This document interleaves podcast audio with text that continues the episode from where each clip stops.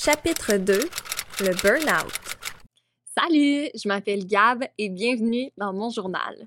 Aujourd'hui, j'ai envie de vous parler d'un sujet qui me touche énormément parce que c'est quelque chose que je vis en ce moment et c'est quelque chose que je n'ai pas énormément parlé, euh, sauf à quelques amis, quelques proches. C'est quelque chose que j'ai vécu plus solitaire et il s'agit du burn-out, de l'épuisement, je vais aussi parler de tout ce qui est de l'anxiété, comme c'est vraiment lié au sujet également.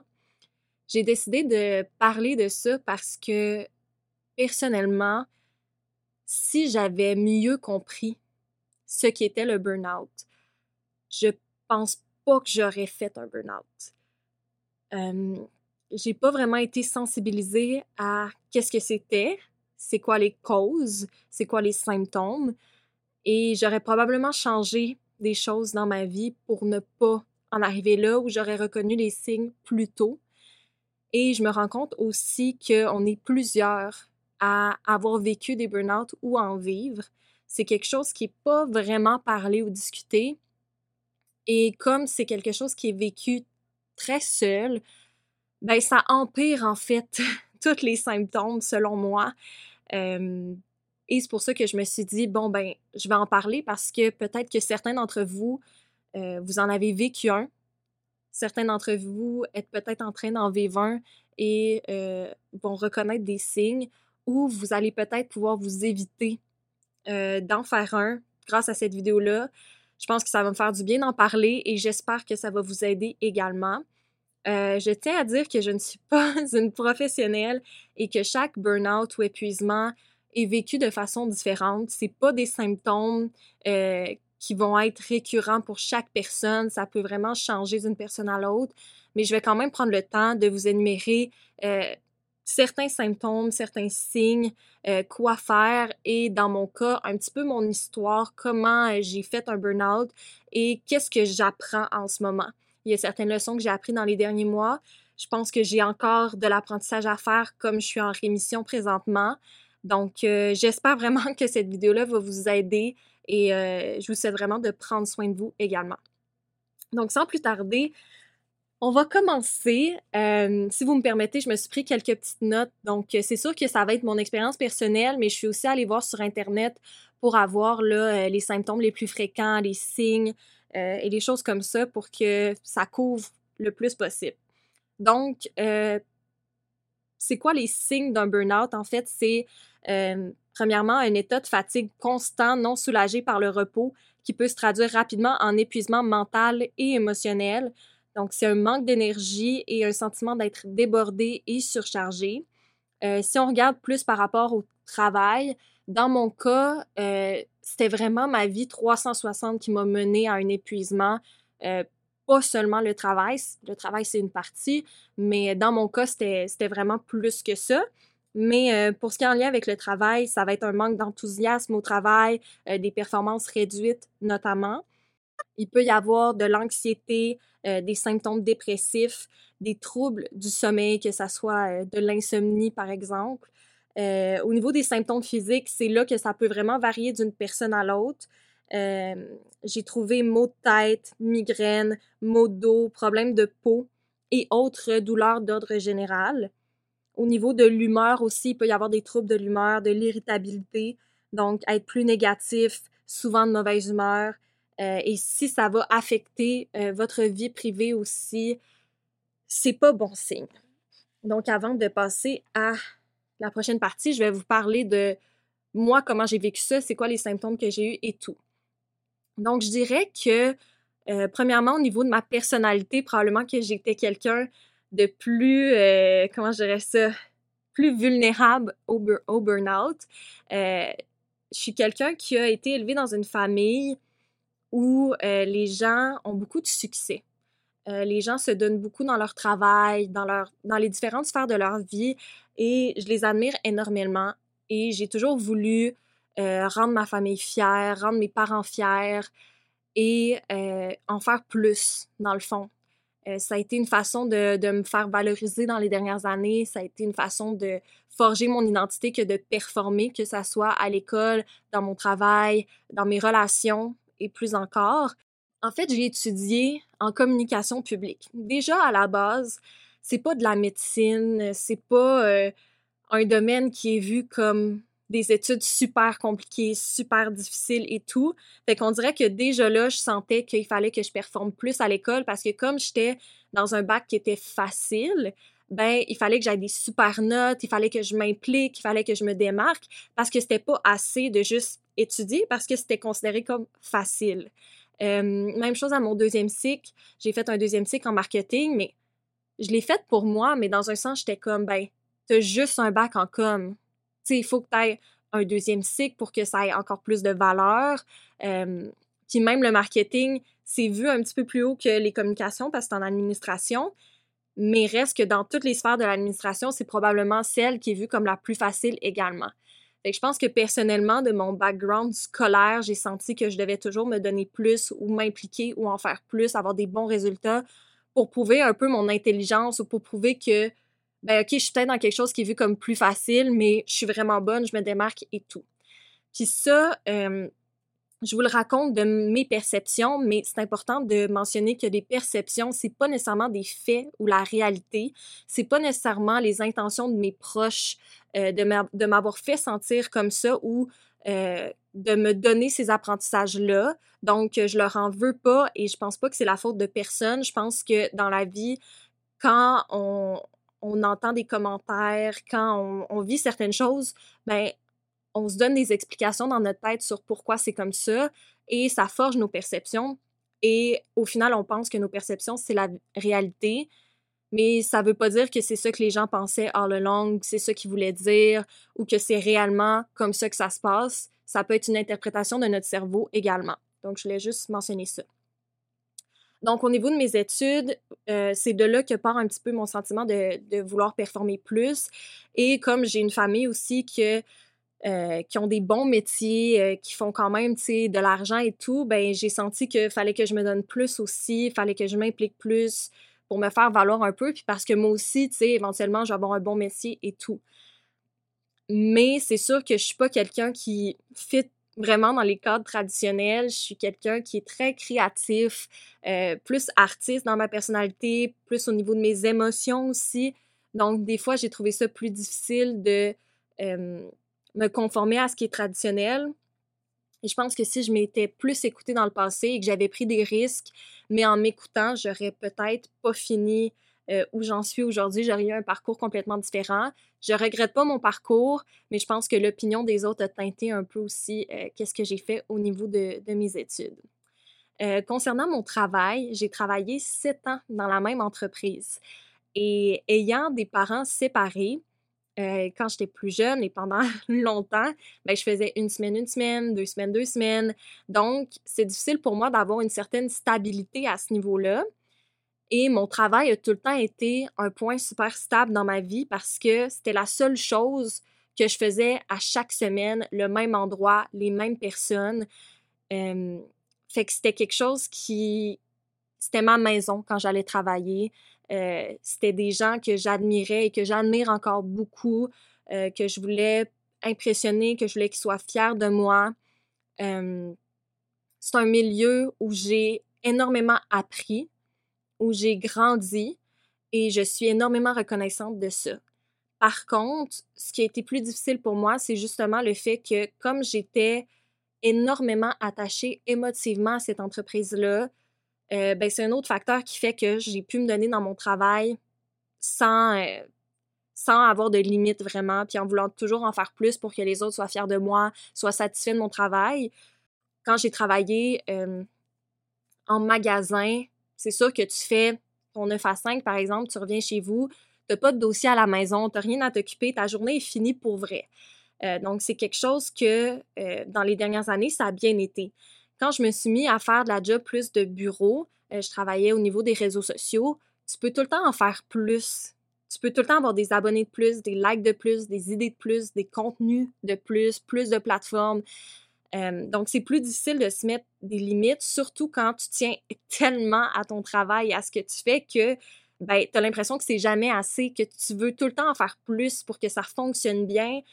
Puis, comme c'est au bout de tes doigts aussi, donc dans mon cas, les réseaux sociaux, ben t'es tenté de tout le temps aller sur les plateformes, voir qu'est-ce qui se passe, répondre à des gens. Et même quand c'est ton temps personnel et que t'es sur les réseaux, ben, t'es en mode travail aussi à penser, ben, euh, quelle compagnie a fait quelle publicité, c'est quoi qui trend en ce moment, vite, il faut que je me dépêche de trouver une idée. donc, j'étais tout le temps vraiment dans, dans ce monde-là aussi, ce qui a fait que de trouver mes limites, puis d'arrêter quand c'était le temps d'arrêter, j'ai eu de la misère à le faire. D'un autre côté aussi, je sentais une pression au niveau de la société. Je suis dans la génération Z et on a souvent, en tout cas moi, j'ai eu l'impression qu'il y avait beaucoup d'articles ou beaucoup de commentaires comme quoi, ben la Gen Z, quand on arrive sur le marché du travail, on veut que tout nous soit donné. Sais, qu'on est tout sur un plateau d'argent, on veut pas travailler, on veut les congés super rapidement, on veut le salaire super rapidement, on veut pas vraiment travailler, non, non. Et moi, je me suis jamais considérée comme ça. Et j'ai des parents aussi qui m'ont tout le temps dit, tu sais, fais-en plus que le, que le client demande. Tu sais, tu commences sur le marché du travail, ben il faut que tu te prouves, tu es là pour apprendre, donc plains-toi pas trop, euh, puis euh, aie pas peur d'en faire plus. Et je pense que c'était bon et vrai ce qu'ils m'ont dit, mais je pense que moi, j'ai eu de la misère à, à saisir jusqu'à quel point je pouvais en faire plus. Pour moi, c'était jamais assez. Puis c'est ça que je me dis, à crime, faut que je prouve que même si je suis une jeune, ben je suis intelligente, puis j'ai des idées, puis j'ai de la drive, puis je suis capable de faire la job, puis je suis capable d'en faire plus.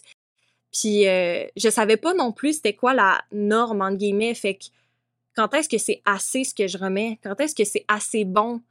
Assez pensé, assez bien fait? C'est quoi la limite de ça? Je l'avais pas. Fait que je voulais tout le temps en faire plus pour être sûr, sûr, sûr d'être correct. Donc, je pense que ce côté-là aussi est venu jouer contre moi. Puis quand je vous parle de perception, j'ai trouvé ça super marquant quand j'ai parlé euh, à ma directrice de ressources humaines, mon ancienne directrice maintenant, parce que j'ai démissionné là, il y a une semaine de mon emploi. Mais quand je lui ai parlé il y a quelques mois, J'y ai parlé un peu de ce sentiment-là d'imposteur, d'arriver sur le marché du travail en étant jeune, en finissant les études, puis en voulant se prouver. Puis j'ai dit, tu sais, euh, on est vu souvent comme des gens qui veulent pas travailler, nan, nan, nan, puis tout. Puis tu sais, elle m'a regardé avec tellement une surprise en me disant, ben voyons, Gabrielle, les jeunes, je vous trouve dynamique, je trouve que vous avez plein d'idées, vous nous apportez plein de choses, non, non, non, sais, full positif. Puis j'étais comme, oh mon Dieu, tu sais, dans ma tête, tout ce temps-là, les gens surveillaient ce que je faisais, puis nanana, puis au final, c'est pas nécessairement la réalité ou c'est peut-être pas aussi intense que je pensais et tout. Fait que ça, j'ai trouvé ça vraiment marquant. Puis quand je vous dis, c'est pas parce qu'on pense quelque chose que c'est la réalité, ben, je trouve que c'est un apprentissage que je veux absolument partager. Tout est une question de perception dans la vie, puis des fois, de poser des questions ou d'aller chercher l'information va nous aider à corriger notre pensée puis pas être dans des extrêmes. Puis ce qui m'a surpris aussi, c'est que je suis quelqu'un qui a toujours eu énormément d'énergie. Je suis quelqu'un que quand on voit, on est comme hey, elle c'est un petit rayon de soleil, c'est une, petite boule d'énergie. Euh, en meeting, j'essaie d'être quelqu'un de super dynamique, positif, nanana. Tu sais, ça a toujours fait partie de ma personnalité. Et je pensais sérieusement pas que je pourrais un jour perdre cette petite flamme-là ou perdre cette énergie-là. Je pensais que de l'énergie, tu sais, tant que tu mangeais, tu dormais, tu n'avais. Mais non, il y a une hygiène de vie qui vient avec. Puis si tu n'as pas une bonne hygiène de vie, tu vas la perdre, ton énergie. Puis maintenant, je suis beaucoup plus euh, soucieuse de mon énergie et de qu'est-ce que je fais avec et de des personnes qui m'entourent, de sur quoi je mets mon énergie, puis de pas vouloir être trop perfectionniste pour tout non plus. Ça, c'est quelque chose que j'apprends à travailler aussi. Au niveau de ma vie scolaire, en travaillant de temps plein et en ayant des études à temps partiel, ben ça fait que tu mets tout ça en priorité par rapport à toi et ton bien-être. Euh, finir la job un petit peu plus tard, étudier pour telle chose, avoir un cours à tel moment. Puis on dirait que pour moi, je voulais pas perdre de temps non plus. Tu sais, dans ma vie, j'ai toujours eu l'impression que j'étais en retard ou que si je voulais faire des grandes choses, il fallait que je m'y prenne tôt, il fallait que je sois plus intelligente que les autres, que je mette plus d'efforts parce que sinon j'allais finir comme tout le monde, j'allais être un mouton, puis j'allais pas me démarquer. Alors qu'au final, on a-tu vraiment besoin de se démarquer tout le temps? On a-tu vraiment besoin de faire le remède contre le cancer euh, à 24 ans? Tu sais, dans le sens que il faut savoir aussi pourquoi on fait ça, puis pourquoi c'est si important, ce que je travaille également. Mais euh, c'est ça, donc je priorisais mon travail, mes études à ben, me faire du bien, en fait. Puis euh, trouver des passe-temps en dehors de ça, prendre le temps de, de, faire autre chose. On dirait que mes passe-temps, c'était de voir des amis, mais encore là, je mettais de l'énergie sur autre chose que moi. Je pense que j'évitais le plus possible de penser à moi. Et euh, heureusement, depuis plus d'un an, je vois une psychologue qui m'oblige, en fait, à prendre du temps pour moi, à me remettre en question, à penser à des choses que j'ai pas voulu penser. c'est une décision que j'ai prise moi-même c'est personne qui m'a qui m'a incité à aller en, psychologie. C'est vraiment un besoin que j'ai eu et que je suis énormément reconnaissante et je vous recommande à tous et à toutes d'y aller. Euh, si vous avez des enjeux dans votre vie, vous avez des choses que vous n'avez pas réglées, euh, moi, ça, ça m'aide énormément. Puis je pense que c'est grâce à elle que j'ai pu remarquer certaines choses. Au niveau de ma vie personnelle, dans les dernières années aussi, ça a roulé. Là. Je ne vais pas vous parler de, de tous les détails parce que je vais faire des épisodes aussi sur tout ce qui est relations. Mais euh, pour vous donner une idée, mon ancienne relation était à distance. Euh, la personne que j'aimais était à genre 5 heures et quart euh, de chez moi. Donc, c'est sûr que à un moment donné, faire de la route, 5 heures et quart y aller, 5 heures et quart revenir de façon fréquente, c'est énormément épuisant. T'es jamais vraiment dans tes affaires. Moi, je voulais être beaucoup avec elle. je voulais, comme, je sais pas, c'était comme ma petite maison et tout. Fait que j'étais souvent là-bas, fait que j'étais pas vraiment dans mon environnement à moi, mes choses à moi. Donc, c'est sûr que ça, euh, ça vient jouer. Et là, la relation dans laquelle je suis, ben là, mon copain, c'est aussi une relation à distance. C'est sûr que j'ai gagné une coupe d'heure, là, on est à deux heures et quart l'un de l'autre. Fait que c'est moins pire, mais reste que ça aussi, c'est du voyagement aller-retour, euh, que ça prend de l'énergie également. Euh, fait que ça, c'est dans ma vie personnelle aussi ce qui se passait. Fait que déjà là, ça m'en fait beaucoup, on s'entend. Euh, après ça, c'est sûr que j'ai remarqué à partir de l'automne passé que j'ai commencé à avoir des pensées un petit peu plus dépressives. Euh, j'ai jamais eu d'idée suicidaire parce que pour moi, ça a toujours été clair que si j'étais en vie, c'était pour une raison. Ce qui est plus difficile des fois, c'est de trouver la raison. je suis quelqu'un de super euh, philosophique, psychologique, donc pour moi, c'est important de trouver un sens à ma vie. Puis il y a beaucoup de choses que je trouve qui font pas de sens. Euh, juste le fait qu'on est des humains sur une planète, dans un univers. What is happening? Tu sais, on, on s'entend-tu qu'il y a des affaires vraiment whack? Puis on dirait que moi, j'ai toujours voulu comprendre. Puis ça a été encore plus fort euh, à partir de l'automne passé parce que justement, je finissais éventuellement mes études, j'étais rendue dans une routine au travail, j'étais rendue dans une nouvelle relation, puis je remettais un petit peu ma vie en question, puis quand je parle de la crise de la vingtaine, mais c'est un peu ça aussi de ben, qu'est-ce qui me rend heureuse, qu'est-ce que je fais ici, où est-ce qu'on s'en va? Et ça commençait à peser lourd, toutes ces pensées-là. J'en ai parlé un petit peu avec mon copain, mais je sentais que personne ne me comprenait vraiment là-dedans. Puis je voyais plus vraiment le sens à, tu même juste à mon travail. Tu j'aimais mon travail, mais j'étais comme, tu sais, des réseaux sociaux, je change-tu vraiment la vie de quelqu'un? On dirait qu'il n'y a rien qui était assez. Il n'y a rien qui faisait assez un gros changement pour moi. Euh, après ça, euh, on a eu des, ah, des, problèmes de, santé up and down.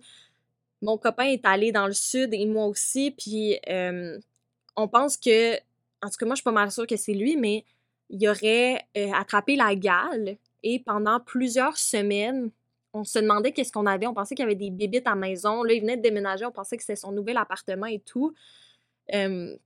Fait que là, pendant une couple de semaines, tu dors mal parce que ça te pique partout. Tu penses que tu as des puces de lit, euh, des punaises de lit, tu comprends pas ce qui se passe.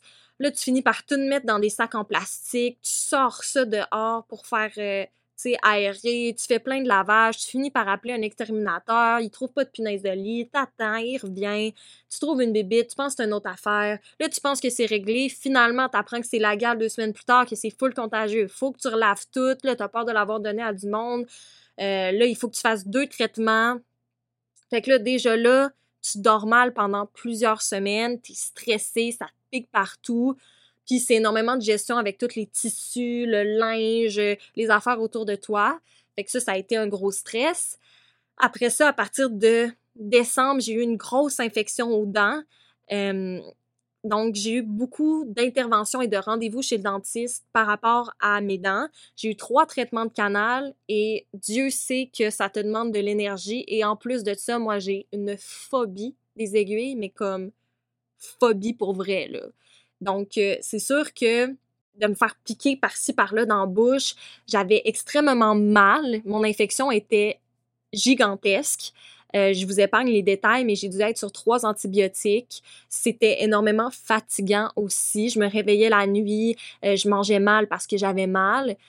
Et euh, ça a duré jusqu'à... Là, on est rendu en juin, ça a duré jusqu'en mai. Et on a finalement réalisé fin avril que j'avais un kyste aux dents. Après plusieurs fois que j'allais voir les dentistes, ils m'ont référé un spécialiste parce qu'ils m'ont dit on peut plus rien faire, tes dents sont correctes et ton tes traitements de canal sont corrects. Fait que faut que tu ailles voir euh, un spécialiste pour euh, tout ce qui est gencives, pulpe dentaire et tout. Ils m'ont dit que j'avais un kyste. Ils m'ont opéré deux semaines plus tard. Donc là, c'est une chirurgie avec des points de suture, tout le kit. Donc là, ça aussi, c'est stressant. C'est des aiguilles, on t'ouvre avec un couteau. Là, il va falloir que ça va de la douleur, nanana, puis tout. Et là, c'est supposé être réglé. Mais ça aussi, ça prend beaucoup, beaucoup d'énergie. Euh, donc, c'est sûr que dans les derniers mois, ça a roulé. OK, on va pas se mentir, ça a vraiment roulé. Euh, je vais pas vous faire euh, de long en large toute ma vie, mais c'était des éléments qui ont été plus, euh, plus difficiles. Puis c'est sûr que à partir de décembre, avec mon infection et tout ça, ça a été exponentiel. Et c'est la fin aussi de l'année. Donc, tu as des rapports à remettre sur ta performance dans l'année, tu as des rencontres sur la nouvelle année euh, pour avoir des, nouveaux objectifs et tout. Et là, la pression monte aussi. Est-ce que tu as bien performé? Là, euh, tu as réussi à atteindre certains objectifs, d'autres non, pour X, Y raison. Là, tu as l'impression que tu commences encore à zéro pour la nouvelle année. Puis là, les objectifs sont encore plus hauts, les attentes sont encore plus hautes. Puis moi, ça a comme été too much. Fait qu'il y a plein de choses dans ma vie qui ont, qui ont été trop en même temps, en fait. Euh, j'ai déménagé aussi de chez mes parents l'automne passé, donc il a fallu que je retrouve un équilibre de vie, de me refaire à manger, avoir des repas sains, trouver un moment dans mon horaire pour le faire, faire mon lavage, faire mon ménage, euh, puis juste m'habituer à l'autre environnement. Donc c'est comme too much en même temps. Et euh, à partir de décembre, janvier, j'ai commencé à avoir des symptômes plus alarmants où là, je me suis dit, OK, il y a quelque chose qui se passe avec moi, c'est pas normal. Et ben, certains de ces symptômes-là, pour moi, c'était premièrement, je me réveillais le matin et j'étais épuisée. Que j'ai dormi 10 heures, 12 heures, 14 heures. Euh, je me réveillais puis j'avais l'impression qu'on était au milieu de la nuit. Là, j'étais pas. je reprenais pas mon énergie puis ma fatigue était encore là. Quand je travaillais, j'avais la misère à me concentrer souvent, j'oubliais qu'est-ce que je faisais ou j'avais des, des oublis. tu sais, mettons que je, répondais à quelqu'un, puis je me remettais dans ce que je faisais, j'oubliais, ou j'oubliais qu'est-ce que quelqu'un m'avait dit, ou... Euh, puis ça, c'est quand même alarmant aussi quand tu travailles, puis t'en oublies des bouts, ou genre tu te rappelles plus qu'est-ce que tu fais, c'est quand même stressant. fait qu'il y avait ça j'étais plus aussi efficace non plus au travail. J'avais l'impression que je, prenais du retard dans tout. J'étais pas aussi vite qu'avant. Ça me prenait plus de concentration qu'à l'habitude. Puis ça, c'est un cycle sans fin que tu dis, voyons, j'ai pas réussi à être aussi productive que je voulais parce que j'ai été fatiguée aujourd'hui, j'ai eu de la misère à me concentrer. J'avais juste le goût de faire des siestes. Tu dis, ah, c'est pas grave, je vais me reprendre demain. Tu il y a des journées où tu es moins efficace, puis c'est normal. Il y a des journées où tu es plus efficace, des journées où tu es moins efficace, puis on est des humains, on n'est pas des machines, c'est normal. Ben, l'affaire, c'est que y a aucune journée où il y a aucune journée où je reprenais. À chaque journée, je me sentais de moins en moins efficace. Ça me créait encore plus d'anxiété parce que je prenais de plus en plus de retard. C'était jamais. Euh, j'arrivais jamais à finir ce que je voulais finir. Je reprenais du retard dans mes affaires. Fait que là, je stressais. Fait que là, comme je stressais, je reprenais encore plus de retard. Puis nan, nan, Fait c'était une roue sans fin. Je finissais mes journées stressées parce que j'avais pas fait tout ce que je voulais faire. J'avais l'impression qu'il y en avait tellement à faire. Puis là, dans l'entreprise aussi, ça se développait. Donc, il y avait des nouveaux projets sur lesquels je devais participer. Il y a des trucs que je devais faire de plus et tout. Puis j'étais comme, oh mon Dieu, I'm so overwhelmed in that, tu sais. J'avais de la misère à faire mes priorités là-dedans parce que j'avais l'impression que tout était important ou qu'il fallait que je, je fasse tout. Puis j'avais de la misère à couper ou à dire, OK, ben ça, je garde ça en dernier. Parce que je me disais, quand je vais arriver pour faire ça, ben là, la personne qui attend après ça, euh, elle va être fâchée. Ou là, telle autre personne attend après telle autre affaire. Ou, tu sais, c'est comme ça allait plus, là. Puis je finissais mes journées épuisée. j'avais pas le goût de me faire à manger, j'avais pas l'énergie de me faire à manger, euh, j'avais de la difficulté à me laver. Quand c'était les journées où il fallait que je me lave les cheveux, c'était comme la mort, là. Genre, j'avais mal euh, au bras. Euh, de mon côté, c'était beaucoup comme... je sentais tous mes muscles s'atrophier. Comme s'ils étaient super, super mou. Super, super mou. Puis dans mes bras surtout. Fait que quand je me lavais les cheveux, ça me prenait toute mon énergie. Euh, me maquiller, c'était épouvantable. ça me fatiguait. Euh, toutes les petites choses simples de la vie étaient rendues grosses. Faire la vaisselle et tout ça. C'est sûr que l'hiver aussi, je suis habituée à faire des, euh, des euh, dépressions plus saisonnières. Donc, euh, il fait noir euh, tôt, il fait froid. Je vais presque pas dehors l'hiver parce que j'ai trop froid. je suis toute petite puis je suis pas une fille qui aime les, le froid puis les sports d'hiver. Je suis vraiment une fille d'été. L'été, je suis tout le temps dehors, mais l'hiver, c'est vraiment... C'est pas ma saison. Fait que, tu sais, j'allais plus dehors, je prenais plus d'air. faisait noir tout le temps. Fait que, tu sais, mon moral était bas. Puis j'avais, comme je vous dis, comme des, des réflexions plus dépressives ou une humeur plus dépressive qui, qui empirait, en fait. Il y a moins de, moins en moins de choses qui faisaient de sens. Mon anxiété euh, augmentait. Puis je savais pas trop quoi faire, je savais pas trop à qui en parler. Euh, parce que je me disais, voyons, Gab, tu sais, t'es jeune, euh, t'es supposé avoir de l'énergie. Tout le monde, t'as l'impression, en tout cas, moi, j'avais l'impression que si je voulais être quelqu'un dans la vie, il fallait que j'en fasse plus il fallait que j'en sois plus, que je fasse plus.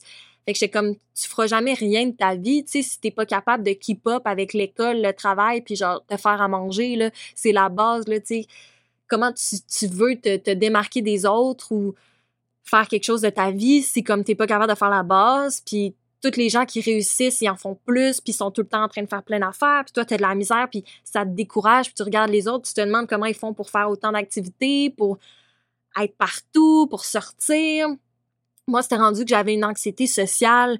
Euh, tu sais, autant aller au bureau, c'était stressant, tu sais, être avec mes collègues, euh, j'étais tout le temps stressée, tu sais, je, me sentais pas bien, que voir des amis, euh, je faisais des... J'ai jamais fait vraiment de crise de panique, mais moi, c'était beaucoup des problèmes gastriques ou des problèmes de digestion. Fait que, j'avais mal au ventre tout le temps quand je devais voir des gens. tu sais, j'étais épuisée, puis ça me faisait justement des, de la misère à digérer et tout. Puis même, je me disais, ça me tentait plus de faire rien parce que je me disais, j'aime mieux dormir. Comme, ça me tente pas d'aller voir mes amis parce que je pourrais dormir en ce moment. Puis je suis tellement fatiguée que ça va me prendre toute mon énergie à aller voir mes amis alors qu'il faudrait que je dorme en ce moment, tu sais. Fait que ça a été quand même alarmant là, à, ce point-là, tu sais, que j'étais comme moi, j'étais en train de m'isoler dans la tout. Fait qu'à un moment donné, euh, j'en parlais à ma psychologue. Ça faisait une couple de semaines que, tu sais, on voyait certains signes, mais tu sais, elle arrivait à, me faire aller sur différentes réflexions puis tout. Puis à un moment donné, je suis juste arrivée en, pleurant. J'étais comme, je suis tellement anxieuse, tu sais, j'en peux plus, tout est trop. C'est quoi le sens de tout ça? Je comprends pas. La vie, c'est, de la merde dans un sens, là. Puis c'est, tout le monde est dans sa petite routine de mouton. Puis genre, je, sais même pas, tu sais, j'ai l'impression que je peux pas être moi-même nulle part. Je me sens plus moi, je, je sais pas ce qui se passe. Puis là, on a regardé différentes options, puis là, j'étais comme, OK, il faut que je démissionne parce que tout est trop en ce moment, tu sais. Puis finalement, j'en ai parlé au travail et tout, puis moi, je savais même pas que un congé ou un arrêt de travail, j'allais dire un congé de maladie, aussi long, ça se pouvait, là. Tu sais, c'était même pas dans, dans, dans mon esprit, puis quand j'en ai parlé à, à ma directrice de ressources humaines, elle m'a dit, ben, tu sais, oui, va voir ton médecin parce que j'étais comme, OK, je vais prendre un rendez-vous avec mon médecin, ça va pas bien, mais tu sais, comme, oui, va voir, voir qu'est-ce qu'il dit, puis tout. Puis j'étais comme, OK, tu sais, fait que je suis pas quelqu'un que, en ce moment, qui a la tête claire et tout. Fait que je vais aller chercher de l'aide professionnelle, puis après, je vais prendre une décision. Puis en ce moment, je voulais pas prendre des décisions sur des coups de tête. Donc, euh, je suis allée voir mon médecin. Après ça, j'ai raconté tout ça, j'ai fondu en larmes. J'étais juste, j'étais, tu sais, j'étais juste tout était trop. J'étais plus capable de rien. Quasiment à un point où t'es rendu une homme. Tu sais, quasiment à un point où tu deviens sans émotion par rapport à tout. Tout. T'es comme, tu sais, tout est trop, tout est, tout me gosse, tout est tannant, tout est. Je suis juste off, là. Genre, je suis juste tannée, là. Tu sais, j'avais l'impression que la vie me testait, mais comme sans cesse, là, que c'était une chose après l'autre tout le temps, puis ça arrêtait pas. J'avais mal partout, j'étais fatiguée. J'étais juste tannée de tout, tu sais. Fait que là, elle m'a mis en, arrêt de travail et ça m'a tellement stressée, là. Elle m'a laissé une couple de jours pour pouvoir, comme, m'arranger dans mes choses et tout, parce que j'étais comme, mais là, je peux pas laisser les gens, je peux pas laisser les gens au travail. Je, veux dire, qu'est-ce qu'ils vont penser, là? Ils, vont pas comprendre. Puis, je, veux dire, je, suis jeune, je suis pas supposée, puis nanana. Puis, le, gros syndrome de l'imposteur, de comme, qu'est-ce que tu es en train de faire? Tu peux pas leur faire ça. Tu peux pas partir du travail. Qui va te remplacer? Qui va faire ta job? Puis, euh, tu sais, je suis quelqu'un qui monte pas vraiment au travail ou même, tu sais, avec mes amis, ça dépend s'ils me posent des questions, mais je garde mes, mon jardin secret pour moi, tu sais, puis je vais montrer le, côté positif, le côté beau, mais je vais pas montrer si ça va pas. Puis, euh, ben là, je me disais, les gens comprendront pas au travail parce qu'ils vont penser, tu ils comprendront juste pas parce que je leur ai pas montré que ça allait pas. Puis je veux pas qu'ils sachent que ça va pas non plus parce que je veux pas en parler parce que ça me stresse d'en parler. Puis là, en tout cas, tout ça. Fait que ça m'a vraiment stressée. Puis je dirais que dans les premiers mois de mon arrêt, le sentiment d'imposteur prenait tellement de place. J'avais l'impression que il fallait que je fasse des activités. Il fallait que je fasse des choses pour retrouver du bonheur, pour retrouver un sentiment d'accomplissement. Mais je me sentais mal quand je faisais ces choses-là parce que j'étais comme, t'es pas supposé bien aller. Fait que si tu fais des activités, mais c'est que tu as de l'énergie pour travailler. Si tu vois des gens, c'est parce que tu fais des. Comprenez-vous ce que je veux dire? C'est comme. T'es es supposé aller mal, ben va mal. Mais pour aller mieux, t'as pas le choix de sortir puis de voir des gens puis de faire des activités, faire des choses parce que sinon tu t'isoles puis c'est la pire chose à faire. Mais je me sentais mal à chaque fois que je faisais de quoi. Puis quand je faisais rien, ben, je me sentais mal parce que j'étais comme j'ai rien fait de ma journée, comment je suis supposée m'améliorer, quand est-ce que ça va finir? Puis tout était gros. Tu sais, c'était comme si me faire à manger, c'était gros. Voir des gens, c'était gros. Euh, faire mon lit, c'était gros. Tout était gros. Tu sais, tout était, ouais, trop pour moi. Puis, sais, j'ai passé les premières semaines avec mon copain qui, lui, a fait une dépression majeure, là, à peu près à mon âge, fait qu'il était super compréhensif parce qu'il est déjà passé par là. Moi, c'était pas une dépression majeure, j'avais des symptômes de, de dépression, mais c'était vraiment un épuisement mais ça se ressemble un peu dans le sens que, tu sais, s'il me levait pas du lit ou il me disait pas de me lever ou il venait pas me réveiller à une heure de l'après-midi, ben, je serais restée dans mon lit toute la journée sans manger, sans rien faire. Je serais juste restée la, la toile baissée à dormir, là. Fait que, tu sais, lui, il a été super important pour moi pour m'aider à, me lever, me dire, bon, on va aller prendre une marche ensemble. Bon, je vais, il m'a fait beaucoup à manger aussi, ce que j'ai apprécié. Je me sens vraiment choyée d'avoir quelqu'un qui a vécu quelque chose de similaire puis qui pouvait comprendre dans mon cas, je suis restée à l'école parce que ça me donnait euh, une certaine stabilité, en fait. Ça m'obligeait à me concentrer un certain nombre de temps, ça m'obligeait à avoir un horaire, ça m'obligeait à avoir un but, puis à pas tout délaisser. Fait que même si j'étais pas à mon 101, que j'étais pas genre parfaite à l'école, ben je l'ai quand même gardé puis j'y allais à mon rythme. Mais euh, c'est ça, ça a été plus difficile puis il a fallu que j'apprenne que faire mon lit c'est un accomplissement que faire la vaisselle, c'est un accomplissement. Que d'aller prendre une marche, c'est un accomplissement. Que de faire mon lavage, c'est un accomplissement. Puis que c'était correct. Mais ça, c'est long aussi à, à, comprendre. Puis pour toutes les personnes qui sont en burn-out, euh, je vous le dis, allez-y un petit pas à la fois. Même si vous vous dites, voyons, d'habitude, dans la vie, je fais bien plus, puis là, je suis pas capable, faut que vous soyez patient avec votre corps parce que si vous vous en voulez ou vous vous tapez sur la tête, ça ira pas plus vite, ça va être juste quatre fois plus difficile. Fait que faire son lit, c'est un accomplissement. Tu des petites choses de la vie, puis soyez patient envers vous-même. Tu votre corps, euh, il est fatigué, il a besoin de repos, il a besoin de certaines choses, ça va être des up and down. Puis c'est pas facile, je le sais, mais tapez-vous pas en plus sur la tête parce que là, si vous, vous êtes vous n'êtes pas votre allié, là, ça va être plus lourd, puis ça va être encore plus difficile. Puis c'est des up and down aussi, fait que ça se peut que des fois vous sentez un regain d'énergie, des fois vous en ayez moins. Moi, ce que j'ai appris, c'est que quand j'ai des regains d'énergie, j'essaie de quand même être raisonnable dans ce que je fais, euh, puis d'augmenter petit à petit parce que au début, quand j'ai eu mon regain d'énergie, les premières fois, ben là, je me mettais à faire plein d'affaires parce que j'étais comme, j'ai rien fait les autres jours. Là, j'ai de l'énergie, ah, je vais être full efficace. Mais si c'est pas balancé, vous allez vous brûler. sais, en réant votre regain d'énergie, là, vous faites des activités, puis le lendemain, vous allez être dead.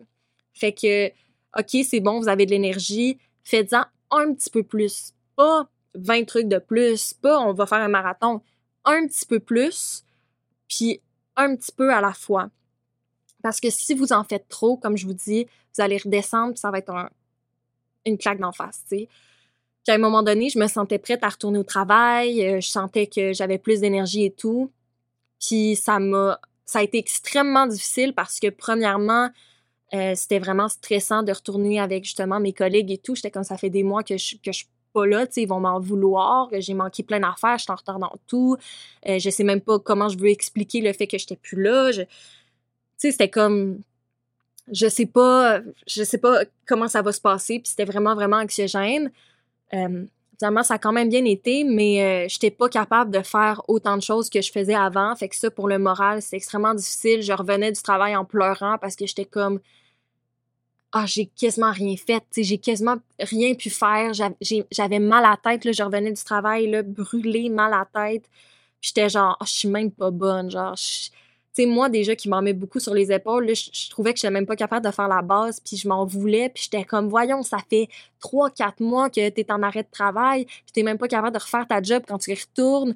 Euh, les gens vont se demander si tu t'es reposé pour vrai, comment ça, tu sais, qu'est-ce qui se passe, puis, tu sais, encore là, le syndrome de l'imposteur. Puis euh, ça, j'ai trouvé ça extrêmement difficile. Puis j'ai dû me rendre à l'évidence que je n'étais pas prête à retravailler. Ça me fatiguait trop. Euh, j'ai recommencé à avoir des, des, euh, des oublis. donc, des pertes de mémoire de plus en plus fréquentes. J'avais mal à la tête, de la misère à me concentrer pendant une longue période. et là, je tombée encore plus dans un épisode dépressif. tu je me rappelle à un moment donné, mon chum, il me parlait. Puis pendant la conversation, à un moment donné, je me rappelais même pas de quoi on parlait. Puis ça m'a fait tellement peur. Je me disais, voyons, voyons, Gab, de quoi on parle? J'étais comme, essaye, pense, de quoi tu parles? Puis, tu sais, j'ai demandé, voyons, Jay, de, de, quoi on est en train de parler? J'étais comme, j'ai eu la chienne, là, pour réaliser que c'était un symptôme euh, dépressif aussi, donc il fallait qu'on surveille ça. Si je savais pas, moi, puis mon humeur était encore plus down parce que j'étais comme, hey, je pensais que j'avais repris du meilleur, que je retournais travailler, puis bang, je repogne un mur, je retombe encore plus fatiguée que j'étais, je recommence à avoir mal au bras, à avoir mal aux muscles. Là, j'avais ma fin de session qui s'en venait, j'ai dû reporter mes examens, j'étais pas capable de les faire, mais je voulais passer mes cours, j'étais comme si je passe pas mes cours, j'aurai absolument aucun accomplissement, je vais me sentir encore plus comme la merde, il faut que faut que quelque chose aille bien là, tu sais. Fait que fait que ça aussi ça a été euh, extrêmement difficile. Je suis retombée en arrêt, je pense que ça faisait un mois et demi, deux mois. Peut-être un mois et demi, deux mois. Puis euh, j'ai finalement démissionné parce que j'étais comme là, faut que tu ailles à ton rythme. Puis le fait que, que tu as l'impression que les gens dépendent de toi ou attendent après toi, euh, puis que t'es pas au travail, que tu fais pas ce que tu es supposé faire, c'est trop pour toi, ça te met trop de pression. Puis le fait d'avoir été dans le même environnement pendant sept ans, je me disais, ça va être encore plus difficile pour moi de mettre mes limites parce que je suis tellement habituée d'être d'une certaine façon, puis je suis tellement attachée émotivement à cette entreprise-là, puis à mon travail, puis j'en faisais plus parce que j'aimais ça, j'en faisais pas plus, puis ça me faisait chier, j'en faisais plus, puis j'aimais ça, mais j'étais pas capable de m'arrêter, mais c'était malsain. Fait que j'étais comme, je pense que ça va être trop difficile pour moi de me détacher d'une façon saine, de remettre des limites, de me retrouver dans cet environnement-là. Euh, fait que c'était pas contre l'entreprise, c'est juste qu'à un moment donné, j'étais comme, ça te met trop de pression, puis il va falloir que tu apprennes à te définir en dehors de cette entreprise-là. Il va falloir que tu te retrouves un équilibre de vie, puis tu as peut-être juste besoin d'avoir un départ, tu sais, un nouveau départ, une page blanche. Fait que ça, c'est un petit peu mon histoire. En ce moment, ça fait. J'étais en arrêt de travail de février à juin. Là, on est fin juin. Euh, je viens de démissionner. J'ai aucune idée euh, quand est-ce que je vais recommencer à travailler temps plein? Je sais qu'éventuellement, je vais vouloir recommencer temps partiel. Je sais pas encore qu'est-ce que je vais faire. Euh, je sais pas mon énergie va ressembler à quoi, mais là, j'ai décidé que je prenais vraiment du temps pour moi. Donc, pour faire cette chaîne-là, faire quelque chose que ça me tient à cœur, puis je le fais pour moi, puis pour personne d'autre, tu sais, puis je prends enfin du temps pour ce qui me rend heureuse, puis ce qui va me faire me développer comme individu. Euh, puis j'apprends à apprivoiser l'incertitude, puis le fait de pas savoir où est-ce que ça va me mener, de pas savoir où est-ce que je vais travailler. Euh, c'est sûr que c'est un stress aussi d'aller passer des entrevues quand tu sais que tu peux pas nécessairement travailler temps plein. Quand tu sais que tu es en rémission, tu te dis est-ce que les gens vont accepter d'engager quelqu'un qui est en rémission? Est-ce que je le dis? Je le dis pas? Comment je l'explique? Euh, tu veux pas décevoir les gens non plus, mais tu te dis crime, je ne sais pas mon corps comment il, va aller, tu sais, je veux recommencer à travailler, je suis quelqu'un qui a toujours aimé travailler, mais tu sais, comment je me vends en entrevue, quel poste je vais pouvoir faire, c'est comme si tu as l'impression que faut que tu te vendes, mais tu sais même pas comment te vendre, tu sais. Fait que ça, ça va être un nouveau défi aussi quand je vais me sentir prête à à retourner sur le marché du travail, de trouver quel genre d'emploi, quel genre d'entreprise va être à l'aise avec ça, puis à un retour progressif. Est-ce que je fais d'autres choses que du marketing ou non? Je sais pas, mais j'essaie de, faire confiance à la vie, puis euh, d'être patiente avec moi, puis d'avoir de la bienveillance envers moi parce que j'ai réalisé que de me taper sur la tête, ça servait à rien. Puis que je pouvais pas aller plus vite tout le temps. Tu sais, je pouvais pas être tout le temps quelqu'un d'intense dans toutes les sphères de ma vie. Des fois, il faut y aller plus tranquillement, il faut prendre un peu de recul, puis je pense que je suis là dans ma vie. pour les gens qui sentent qu'ils ont les symptômes que, j'ai décrits ou qui ont des, des symptômes euh, similaires ou des choses similaires qui vivent, euh, c'est sûr que je vous recommande d'aller voir un, professionnel, euh, probablement votre médecin de famille si vous en avez un, puis eux, ils vont être capables de, faire le diagnostic parce que ça veut pas dire non plus que c'est un burn-out. Il y a d'autres euh, d'autres choses qui peuvent être possibles, mais euh, c'est sûr que ce que je vous ai parlé, c'est des signes qui méritent d'avoir l'attention d'un professionnel. Euh, sachez aussi que c'est correct d'avoir un arrêt de travail quand on en a besoin, quand on a besoin de repos. Notre corps, il nous suit toute notre vie. Notre tête nous suit toute notre vie. C'est notre véhicule, donc d'en prendre soin, c'est vraiment la base. Euh, puis vous avez le droit de prendre un arrêt de travail si vous en avez besoin. Puis je sais que ça, c'est une des pires facettes du burn-out. C'est vraiment le sentiment d'imposteur ou le sentiment de comme qu'est-ce que les gens vont dire, qu'est-ce que les gens vont penser, euh, pourquoi je suis en arrêt de travail, puis, puis tout ça, puis de se sentir seul. Euh, mais sachez que si vous en parlez aussi, de mon côté, j'en ai parlé à, quelques personnes qui ont vécu des burn-out et tout, puis quand tu te sens moins seul, ça change tellement tout. à un moment donné, je racontais mon, parcours puis mon histoire à quelqu'un, puis elle me dit « Oh mon Dieu, moi, j'ai vécu la même affaire. j'ai fait un burn-out il y a quelques années, puis euh, c'est exactement ce que tu me comptes. Puis euh, quand elle m'a dit ça, ça m'a tellement fait du bien. J'étais comme, OK, c'est pas juste dans ma tête, j'exagère pas. parce qu'à un moment donné, tu te dis, c'est-tu moi qui exagère? C'est-tu moi qui, puis là, quand les autres te racontent leur parcours ou te disent, ah, moi aussi, j'en ai fait un ou non, tu te sens moins seul, puis ça fait du bien. C'est sûr que c'est triste de penser qu'il y a autant de gens qui en vivent, mais en même temps, si on peut supporter puis soutenir là-dedans, ben, tant mieux. Euh, après ça, je vous dirais que c'est important de se poser des bonnes questions. Donc, qu'est-ce qui fait que vous êtes arrivé à un burn-out? C'est quoi les, euh, les facteurs? Euh, qu'est-ce qui vous stresse ou qui vous rend anxieux? Qu'est-ce que vous pouvez enlever de votre vie? Qu'est-ce que vous pouvez changer aussi? Euh, adopter des nouvelles habitudes de vie, mais encore là, une chose à la fois, tranquillement. Puis ce que j'ai appris aussi, c'est que chacun a son équilibre de vie. Il y a personne qui a le même équilibre de vie. Fait que, tu sais, des fois, on voit sur les réseaux sociaux, les filles qui se lèvent genre à 5 heures du matin pour s'entraîner au gym, puis là, ils font genre leur smoothie, puis là, ils prennent genre leur acai bowl, puis genre, ils vont travailler, puis là, ils sont full productifs, là, sur l'heure du dîner, ils vont prendre leur marche, puis là, nanana, puis là, le soir, ils sortent avec des amis, puis ça a l'air d'être l'équilibre de vie parfait, puis ils ont tellement l'air productifs. Mais tu sais, on n'a pas tous le même corps, on n'a pas toute la même énergie, on n'a pas toutes les mêmes choses qui nous font du bien. Puis c'est correct si tu te lèves pas à 5 heures du matin. Je pense que l'important, c'est de bien manger, bien dormir, euh, faire de l'activité physique, puis après de trouver toi-même ton équilibre. Mais c'est ça, un conseil que je peux donner, c'est trouve ton équilibre à toi. Puis fie-toi pas à ce qui t'est montré nécessairement parce que si tu te fies à faut que je me lève à chaque matin à 5 heures du matin, ça va être tellement gros puis tellement beaucoup que ça va te décourager, tu n'y arriveras pas. Puis ça veut pas dire que c'est sain pour toi puis c'est ce que tu as besoin puis que ton corps est fait pour ça non plus. Euh, prise en charge psychologique. Donc, moi, j'ai eu la chance d'avoir déjà, euh, ben, en fait, ma chance, c'est que j'étais déjà avec une psychologue quand j'ai fait mon burn-out, quand j'ai commencé mon burn-out.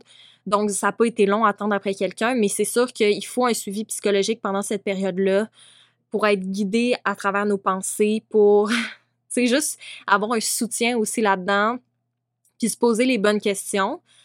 Euh, aller chercher de l'aide, ça, je le, le dirai jamais assez, puis c'est correct d'aller voir un psychologue quand on en a besoin, ou tout court. Puis euh, ça devrait pas être quelque chose de, tabou, de mal vu. Moi, c'est la meilleure chose que, que, je me suis faite. Et finalement, ben, il peut y avoir des traitements euh, de médicaments. Euh, dans mon cas, ça fait... En fait, dans mon cas, ça a pris beaucoup de temps avant que je commence la médication. Ça va faire deux semaines là, que je prends des antidépresseurs. Et euh, ça peut prendre quatre à six semaines avant de voir les effets. De mon côté, je vois déjà une amélioration au niveau de mon énergie. Euh, le fait que je sois capable de faire une vidéo aujourd'hui, de me maquiller, de m'habiller, dans an, je retrouve de l'énergie. Fait que c'est vraiment super. Euh, le fait que c'est l'été aussi, qu'il fait soleil, il fait beau, ça me donne le goût d'aller dehors, de prendre des marches, de faire de l'activité physique. fait que ça, c'est super cool aussi mais c'est ça, il faut pas prendre juste la médication sans voir de psychologue, puis des fois la médication c'est pas la réponse non plus. Je pense que c'est juste d'écouter les professionnels de, la santé puis de s'écouter. Euh, comme moi, j'ai été en arrêt plusieurs mois puis j'avais jamais pris de la médication parce que j'essayais de régler les autres choses dans ma vie avant de, recourir à, la médication pour me rendre compte que mon anxiété était de pire en pire puis devenait trop pour moi, en fait, là, pour que je la gère avec seulement euh, les conseils de ma psychologue, puis, euh, mettons, la méditation, puis des trucs comme ça. J'avais besoin de quelque chose de plus, puis au niveau de mon énergie, ça revenait pas comme c'était supposé revenir après autant de temps. Le fait qu'à un moment donné, j'étais comme, OK, je vais, je vais en prendre. C'est sûr qu'il y a des effets secondaires aussi qui peuvent faire peur. Allez pas lire tous les effets secondaires parce que vous aurez pas tous ces effets secondaires-là, puis ça va juste vous freaker. J'ai fait cette erreur-là ça m'a juste donné plus d'anxiété, puis au final, j'ai pas la moitié de ces effets secondaires-là, là, fait que euh, faites pas ça. Mais assurez-vous d'avoir toute l'information aussi avec euh, les professionnels de la santé. Euh, il y a différentes catégories, là, je m'y connais pas dans tout, mais moi, c'est des antidépresseurs. Et pour l'instant, tu sais, au niveau de mes symptômes, c'est plus au niveau de mon sommeil que je me réveille durant la nuit, des choses comme ça. mais au niveau de mon énergie, c'est le, le, jour et la nuit. Puis au niveau de mon humeur aussi, j'ai une humeur beaucoup plus heureuse, je suis moins dépressive, je suis beaucoup plus euh, bien dans ma tête et dans mon corps. Puis je pense que j'avais besoin de cette médication-là. Ça peut prendre jusqu'à trois médications avant de trouver la bonne. Fait que faites-vous-en pas non plus là-dessus. Moi, c'est la première que j'essaie. On va voir qu'est-ce que ça donne. Mais euh, soyez patient. Donc, euh, c'est ça que je voulais vous partager aujourd'hui. Il y en a beaucoup euh, qui savaient pas que je vivais tout ça dans les derniers mois parce que j'en parle pas. parce que comme je vous dis, c'est quelque chose que tu veux pas nécessairement te vanter. Mais devant ma caméra, c'était plus facile pour moi de m'exprimer. J'ai pas tout tout partagé, mais j'ai partagé ce que je pensais qui était pertinent. Euh, les apprentissages, comme je vous dis, j'en ai, j'en ai dit tout au long de la vidéo, mais le plus gros, ça serait d'y aller une petite chose à la fois, puis de pas se sentir imposteur. Vous n'êtes pas les seuls qui ont vécu des burn-out ou qui vivent des burn-out. Puis c'est valable. Puis même tout ce qui est santé mentale, si vous avez des troubles de santé mentale ou autres, c'est pas parce que c'est de la santé mentale que c'est moins valable. Ça devrait être aussi euh, accepté dans la société puis compris. Puis malheureusement, j'ai l'impression que c'est pas toujours le cas. Mais vous n'êtes pas seul là-dedans. N'hésitez pas à aller chercher de l'aide. Euh, donc, consultez votre médecin si vous avez les symptômes que je vous ai dit. Comme je vous dis, ça se peut que ça soit quelque chose d'autre que le burn-out, mais c'est assurément des signes à vérifier. Là, si vous êtes tout le temps fatigué, si vous avez euh, euh, de la difficulté à faire vos, activités normales, si vous avez des maux de tête, des pertes de mémoire, de l'anxiété liée au travail ou autre. en tout cas, tout, tout ce que je vous ai dit auparavant. Soyez gentil envers vous-même, soyez patient, allez-y à votre rythme. Sachez que la rémission peut se faire sur plusieurs mois, plusieurs années, mais qu'en se tapant la tête, puis à se dire on n'est pas bon, on n'est pas non.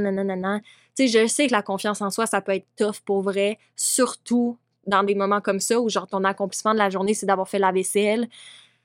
C'est rough, là. C'est vraiment rough. Puis surtout quand tu es en couple, tu sais, moi je suis en couple, puis tu sais, la personne avec qui je suis, ça va bien dans sa vie, puis là, il y a des projets, puis fait ci, fait ça, puis toi, tu te sens juste comme une marde à côté parce que tu es capable de rien faire, tu pas capable de keep up, tu sais, tu es comme pourquoi la personne est avec moi?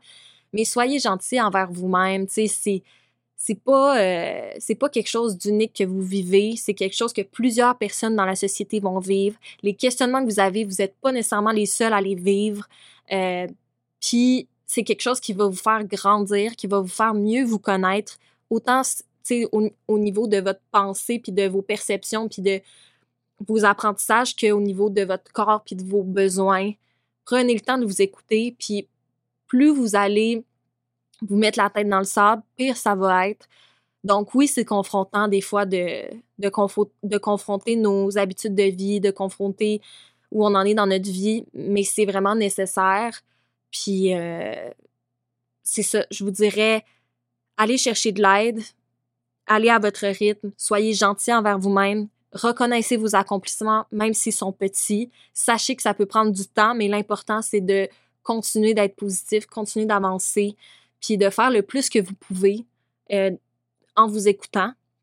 Puis euh, je, je, vous souhaite que ça aille bien si vous vivez un burn-out, si vous reconnaissez les signes d'aller chercher de l'aide. Euh, je pense que malheureusement, c'est quelque chose qui est trop commun dans la société. Je pense qu'on est dans une hustle culture beaucoup. Et des fois, il faut réaliser c'est quoi qui est important dans la vie, puis c'est pas juste le travail, puis c'est pas juste l'école, c'est notre bien-être, puis c'est qu'est-ce qui nous rend heureux. Puis ça, ça va donner un sens à notre vie beaucoup plus que de trouver le remède pour le cancer euh, dans deux ans ou nanana. Tu sais, oui, c'est important d'avoir des objectifs, mais il n'y a pas tout qui passe dans nos objectifs, puis nos accomplissements, puis être meilleur que tout le monde, puis être ici, puis faire une différence dans le monde. Les petites choses peuvent faire une différence dans le monde, puis de, s'écouter, puis de faire qu'est-ce qui nous rend heureux, ça va nous rendre la meilleure version de nous-mêmes. Puis en étant la meilleure version de nous-mêmes, c'est là qu'on peut vraiment faire des vrais changements, puis euh, être bien là-dedans. Euh, j'espère sincèrement que ça peut aider, même si c'est juste une personne. Moi, ça m'a fait du bien d'en parler, puis j'aurais aimé savoir ça avant de le vivre. J'aurais aimé entendre parler de ce phénomène-là qui est plus fréquent, puis que ça arrive pas juste à des hommes de 50 ans ou à des CEO c'est quelque chose que si tu as des bonnes habitudes de vie, ça va, mais si tu n'as pas des bonnes habitudes de vie, tu testes tes limites, tu t'écoutes pas, le risque, c'est pas juste que tu sois malade pendant une semaine parce que tu as un rhume, parce que là, tu es fatigué, ou que tu sois plus fatigué une journée. Le risque, c'est ta santé mentale, ta santé physique, c'est que tu t'épuises. Puis c'est un vrai risque, puis ça arrive plus souvent qu'on pense. Fait que attendez pas de vous rendre là. Prenez soin de vous, écoutez-vous. Puis euh, sinon, j'espère que tout le monde va bien, que tout le monde est en santé. Je vais mettre des ressources aussi euh, dans la bio là, pour euh, si vous avez besoin d'une aide au niveau de votre santé mentale, euh, si vous avez des idées suicidaires ou quoi que ce soit. Il y a des gens qui sont là pour vous, il y a des gens qui peuvent vous outiller. Personnellement, je ne suis pas une professionnelle, je peux pas vous aider par rapport à ça, mais il y a des gens qui sont là pour vous. Vous êtes important, puis ce que vous vivez, c'est temporaire.